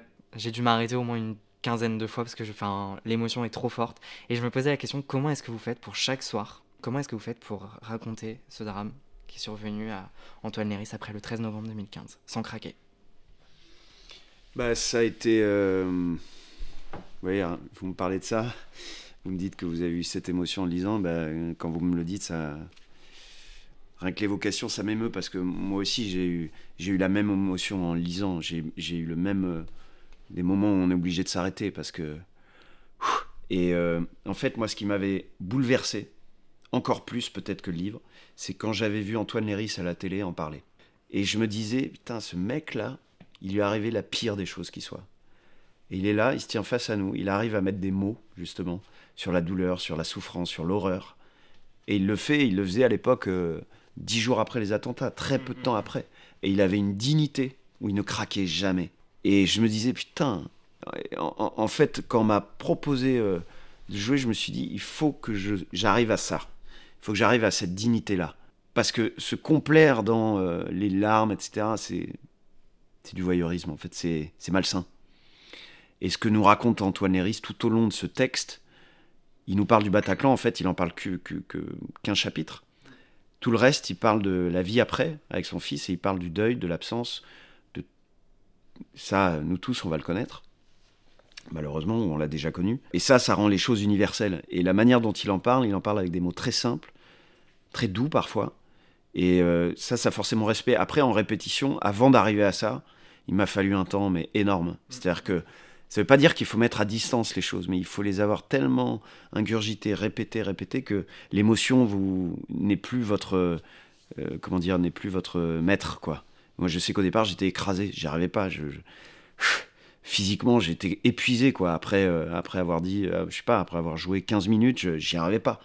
Et je me disais, mais j'y arriverai jamais. Une heure et demie comme ça, devant des gens, à parler de ça, c'est et ce qui est fou dans ce texte, c'est qu'il m'est arrivé de le laisser parfois deux, trois mois, euh, parce que la tournée s'arrêtait, je faisais autre chose, etc. Et puis je reprenais. Même trois mois après, je faisais exprès de pas reprendre le, texte pour le réviser. Ou, je me disais, de toute façon, l'inconscient retient. Et il se trouve que l'inconscient est bien fait, c'est que ça retient tout. Et que ce texte-là, c'est ce qui en fait un chef-d'œuvre, à mon avis, c'est qu'il a en lui une force intrinsèque. Et que si vous commencez à jouer là-dessus, vous êtes mort en fait. Vous, vous, arriverez pas à émouvoir les gens. Le texte en lui-même, il est assez fort et il n'y a pas besoin d'en rajouter. Ça, à mon avis, c'est le propre des grands textes. Et si vous avez.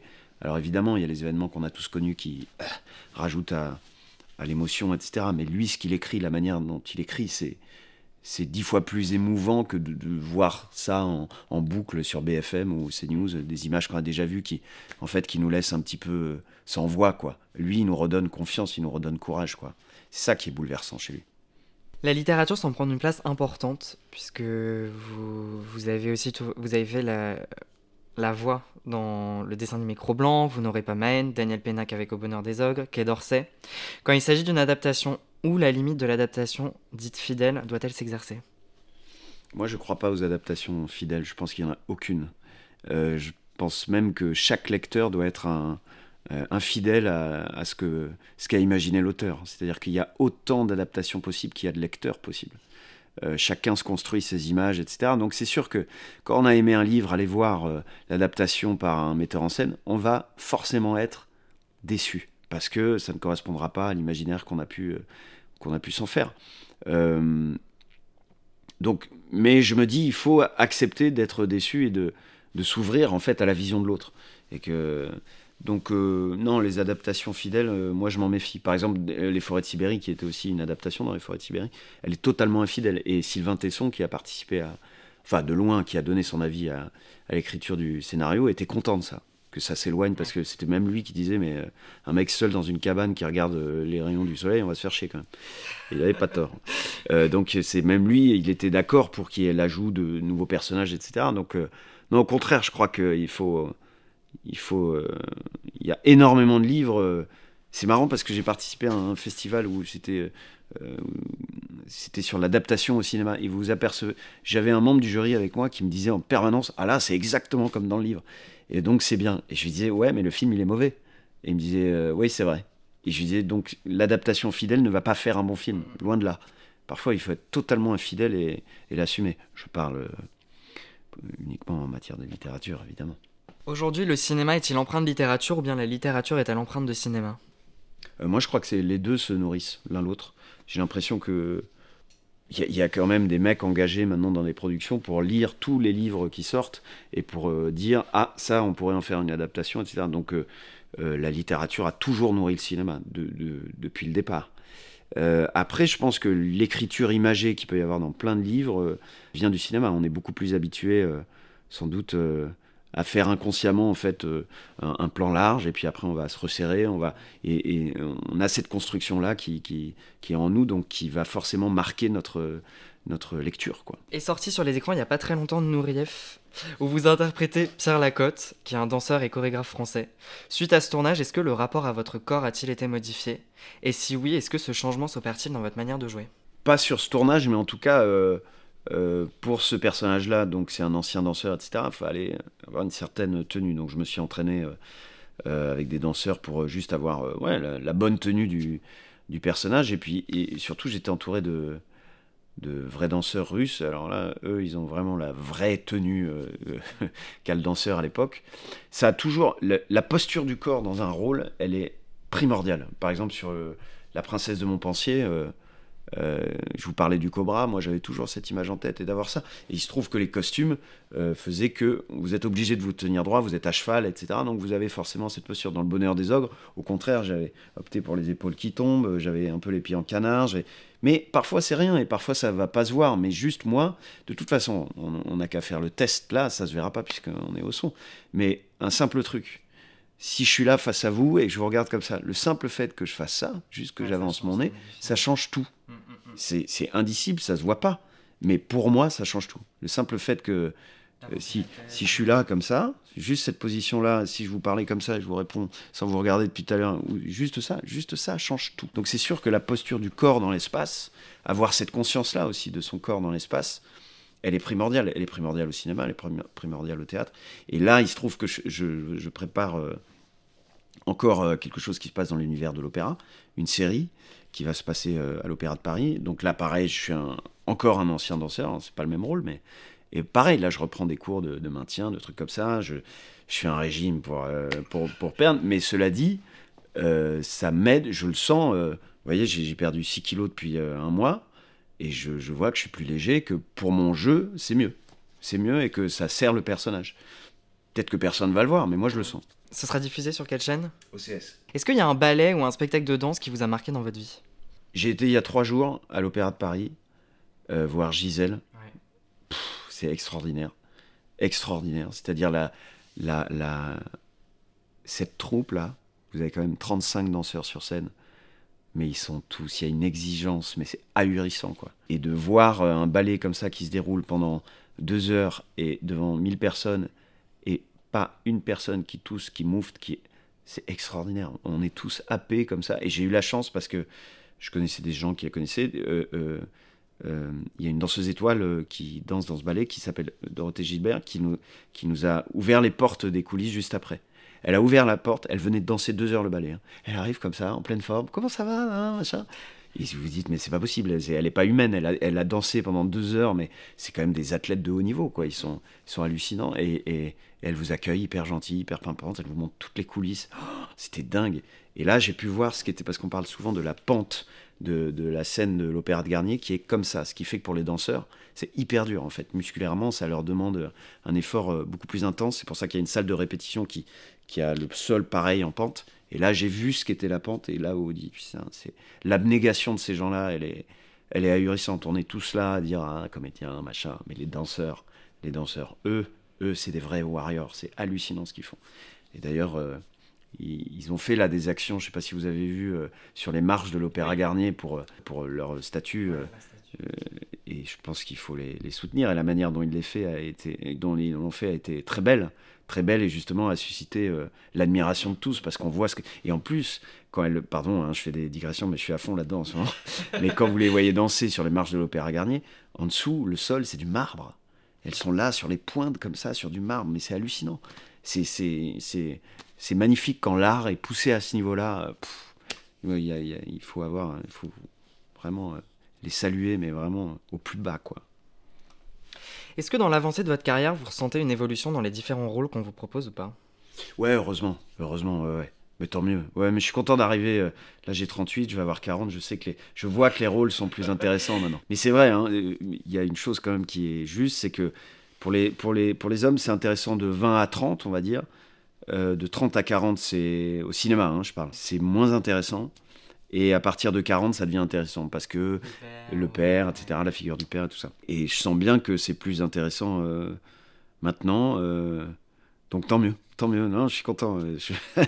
Je, suis content d'aller dans ce sens-là, quoi. C'est mieux. Un personnage qui vous ressemble presque dans son caractère. Peut-être Teddy dans, dans, dans les forêts de Sibérie. Ouais. Ce, espèce de truc, ouais, je sais pas, qui est capable de se casser du jour au lendemain. Ouais, ça j'aime bien. Le cinéma est-il un art de l'espace ou du temps? Euh, oh là là là là là là. De l'espace ou du temps bah, Les deux, mon général, non? Un peu. Euh,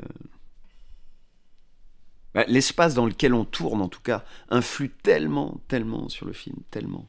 Les énergies qui vont se dégager d'un endroit, le, je sais pas, toute l'atmosphère, tout ça. Et le temps, le temps dit en général, le temps en général dit si les films sont bons ou pas. C'est ça qui est intéressant avec le temps c'est quand vous les revoyez rétrospectivement, dix ans après, même cinq ans après, vous voyez ce qui est bien, ce qui reste ou pas. Donc le temps aide à ça et rend plus philosophe. Quel est le tournage où vous êtes le plus épanoui? Persona non grata de Roche Dizem. Ouais. Parce que j'avais des partenaires en or. Je me régalais de jouer avec eux le matin, j'étais comme un dingue. J'étais trop content. Ouais. Celui où vous avez pris conscience de votre talent? Oh là, euh, de mon talent. Euh, bah, en tout cas, je sais pas si j'ai pris conscience de mon talent, mais en tout cas, j'ai pris confiance. Confiance. C'est euh, la princesse de Montpensier. Sûr. Un mot pour décrire votre carrière? Bizarre. Euh, bizarre. Pourquoi? Elle suit pas un chemin. Ouais, linéaire. Ouais, il y a plein de choses différentes. mais ça me va bien, en fait. Moi, j'ai toujours été. j'ai du mal à me. à être dans une famille. même de par ma vie, de par ma je me suis jamais senti appartenir à un groupe. J'aurais bien aimé, mais c'est comme ça. Donc je navigue toujours de groupe en groupe et je suis toujours à la frontière. Alors c'est, bien et pas bien. C'est-à-dire parfois on se dit, mais il est où ce mec? Il se situe où? Et en fait, moi, alors parfois vous en payez les conséquences, mais en même temps, c'est une liberté, quoi. D'aller du théâtre au cinéma, de la comédie au drame, de trucs d'époque. Moi, j'adore ça, en fait. Si on me laissait cantonner un, au même rôle, euh, ça m'ennuierait. Donc euh, ça me va. Dans beaucoup d'interviews, on peut lire le fait que vous souhaitez devenir réalisateur. Alors, à quand votre premier film et quel genre de film vous ferez? Il est écrit le film là, donc euh, là je suis en phase de financement. Donc à quand? Ça, il faut demander aux financiers quand, ils, vont me donner euh, la possibilité. Et euh, quel type de film? Il n'y a pas un type en particulier, toujours la même chose, hein, c'est-à-dire plein de choses différentes. Mais là, il se trouve que on est, on est dans une, un road movie, on va dire, où il y a une, une recherche un peu spirituel, c'est un bien grand mot, hein, ça fait un peu peur comme ça, mais ça pourrait se rapprocher de, de films, en tout cas comme euh, L'épouvantail de Jerry Schasberg avec, euh, avec euh, Pacino et Gene Hackman, où c'est deux vagabonds comme ça sur la route. Il y a peut-être un truc, enfin, que je vais essayer de rechercher, mais qui peut y avoir dans les très bons films de Terence Malick, où il y a truc qui nous dépasse un peu. Ça, j'aime bien. Voilà. Donc, il faudrait que ça. C'est hyper prétentieux de dire ça. Je vais essayer de faire un film euh, tranquille euh, où je dirai action et puis on verra bien ce qui se passe. Je dirai pas à mes acteurs, il faut qu'on fasse du Malik, euh, tu comprends Non, non, voilà. Est-ce que vous auriez des conseils à prodiguer à un étudiant qui souhaite se plonger dans ce milieu? Alors, peut-être que je me trompe totalement. Hein. C'est peut-être pour ça que ma carrière est bizarre. Mais je pense qu'il ne faut pas avoir de plans préconçus et trop d'idées préconçues en arrivant dans ce métier faut être ouvert à, faire un peu tout et n'importe quoi. Ça ne veut pas dire qu'on n'a pas de ligne et qu'on n'est pas. Mais je pense qu'au début, en tout cas, il ouais, il faut, s'essayer à tout avec beaucoup d'humilité. Et je pense aussi, je pense que c'est important avec bonne humeur et joie. Parce que c'est tellement dingue de faire ces métiers, c'est tellement fou d'y avoir le droit, et il y a tellement de monde qui veut le faire, que quand on le fait, si on commence, ça veut pas dire qu'on fait pas les choses sérieusement, mais je, retiens toujours hein, une phrase de Vittorio Gazman qui disait il faut faire les choses sérieusement sans se prendre au sérieux. Et c'est vraiment ça. Ce truc de joie et de se dire putain, et de curiosité, de curiosité permanente. Je dis ça parce que je pense à, Tavernier qui me disait moi je fais en sorte que sur un tournage, tout le monde s'épate mutuellement. Que du stagiaire régie à l'acteur principal, il y ait cette espèce de, de, de cercle vertueux, quoi. Et voilà, c'est peut-être ça. Ouais de le faire avec bonne humeur. Parce que même si on se trompe, si on le fait avec bonne humeur, on sera toujours pardonné en plus. Si vous, prenez au sérieux et que vous vous trompez, alors là, ciao, bisous, bye, à bientôt. Euh, mais ouais, la bonne humeur, la joie de faire ce métier, quoi. C'est parti pour la deuxième partie de l'interview qui s'appelle La Madeleine de Raphaël Persona. Vous deviez choisir une, scène de film qui vous a marqué dans votre manière de jouer. Vous avez choisi le film Voyage au bout de l'enfer de Michael Cimino sorti en 1979. Donc on y retrouve quatre personnages Mike, Steven, Nick, Stan, interprétés respectivement par Robert De Niro, John Savage, Christopher Walken et John Cazale, euh, et Axel, qui travaillent dans la série de Clairton en Pennsylvanie. Et euh, tous les trois, il y a trois des personnages qui sont Mike, Steven et Nick, qui sont rattrapés par la guerre du Vietnam et qui sont alors mobilisés pour y aller. Vous avez choisi une scène, celle de la retrouvaille entre les personnages de Robert De Niro et Meryl Streep, puisque le personnage masculin revient de la guerre. Et la première chose que vous m'ayez dite pour décrire cette scène, c'est le silence qui survient entre les deux protagonistes. La chose la plus compliquée pour un acteur, c'est de faire entendre le silence ou la parole. Le silence, sans hésiter.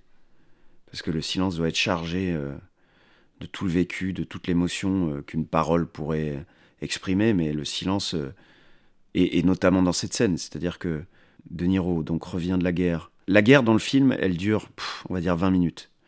Le film fait 3 heures, 3 heures et demie. Et la guerre vient au bout d'une heure et demie de film, si je dis pas de bêtises. Elle est d'une telle violence, on voit des scènes d'une telle violence que euh, on, revient après dans la vie dite, euh, enfin oui, non, c'est pas dite normale, c'est la vie normale, avec De Niro qui a vécu des atrocités, qui d'ailleurs doit rejoindre le personnage de Meryl Streep un soir, et en fait, il la voit dans sa maison de loin par la fenêtre, et il n'y arrive pas. Et il va à l'hôtel et il reste seul comme ça, il pleure, tout seul, il n'y arrive pas. Et le lendemain, il va la voir. Il entre, ils se disent des banalités, comment ça va, ça va, ouais, ouais, ça va, ah, t'es beau, ah, ouais. Et De Niro est là, comme ça, il dit rien. Et on sent, mais c'est en ça que c'est magique, c'est en ça que euh, l'humain est magique. C'est que vous n'avez pas besoin, si vous le ressentez vraiment intérieurement, tout le poids de la guerre, et eh ben tout ça ressort. C'est ce film pour moi est le plus grand film de tous les temps parce que euh, il parle de la guerre en, la montrant 15 minutes. Et tout le reste, on voit des gens traumatisés par ça. Et le traumatisme, qui, c'est pas des gens qui se racontent et qui disent ouais ce que j'ai vécu ça a été terrible. Pas une seconde, ils en parlent jamais, jamais. Mais dans, dans c'est là où l'art est beau, c'est l'art du comédien. C'est justement qu'il arrive à, tout faire ressentir. Et surtout, on a un réalisateur qui les filme, qui fait confiance à ce silence-là. Il y en a plein qui diraient, les gars, il faut du rythme, hein, il faut combler le vide. Non, non, laisse faire les choses. Et parfois, c'est ça qui est assez génial avec des, quand vous travaillez avec des, super bons réalisateurs, et il y en a beaucoup, c'est qu'ils font confiance au rien. Le rien à l'image, c'est tout. Oh cette phrase elle est tellement nulle. mais mais mais cela dit c'est vrai, c'est vrai. Parfois euh, parfois vous avez des dialogues et vous dites euh, on s'en fout en fait non? Et le réel dit Ouais, vas-y, on s'en fout, c'est explicatif. Ça explique la situation qu'on est en train de vivre. Donc le silence, ouais. Si les, de toute façon, les, les, les, plus grands films en général sont, ou en tout cas les moments les plus marquants dans certains films hyper bavards, ça va être le moment où le personnage se tait. Vous voyez The Social Network où ils n'arrêtent pas.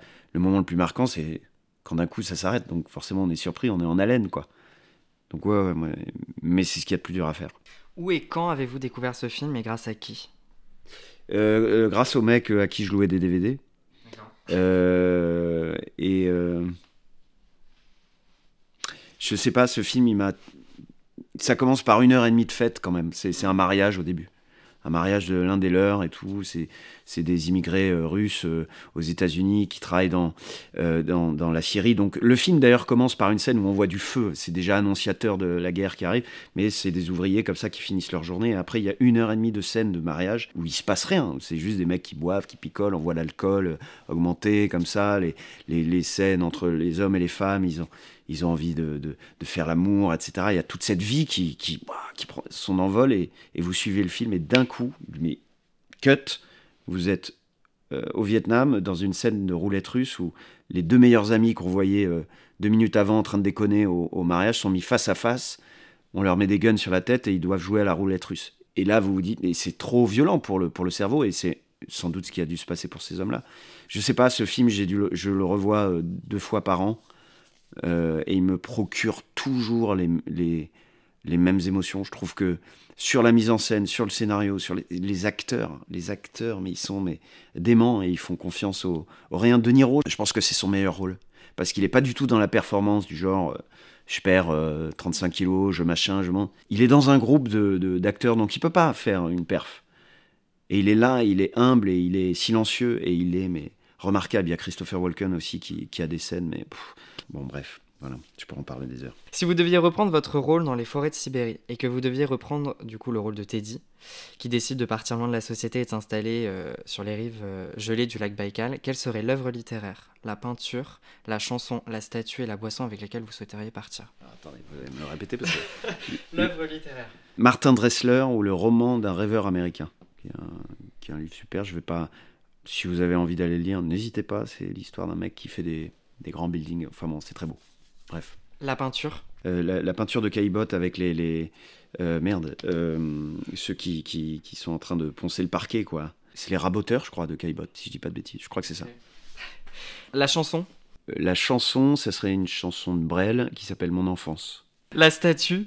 Une, une statue de Brancusi, parce que j'adore les, la pureté des lignes, et, et ça me fait penser à, à l'art des, des, des Cyclades euh, euh, au 5e siècle avant Jésus-Christ. Donc voilà, c'est très proche, donc ça me parle parce que j'aime beaucoup la Grèce. Voilà. La boisson?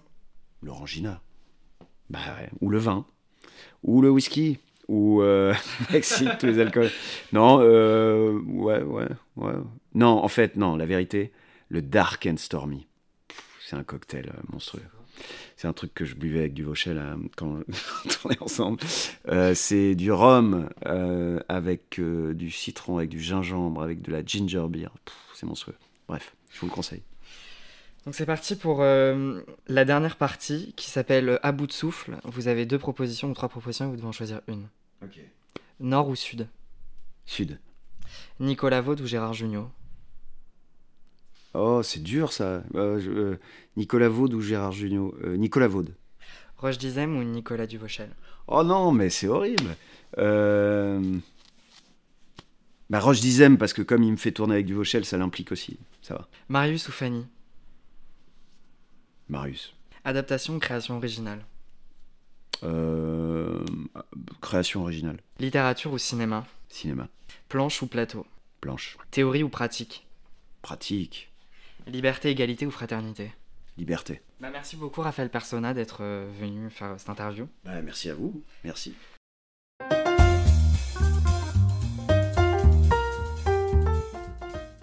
Merci à Raphaël Persona pour la confiance qu'il a eue dans le podcast. Merci également à David Valigny pour le magnifique générique composé pour l'émission. Merci également à ma merveilleuse équipe de bobineurs et de bobineuses, sans qui rien de tout cela n'aurait pu marcher. Merci à Gauthier Fragnat pour la prise de son et Marwa Bendaoud pour la communication qu'elle entretient pour Paris Vision Libre. Merci aussi à vous qui écoutez cette discussion, cette interview. Continuez à faire dérouler autant en emporte la bobine. Pour plus d'informations, suivez la page Instagram du podcast qui porte le même nom que l'émission. Je vous dis à très bientôt pour une nouvelle interview.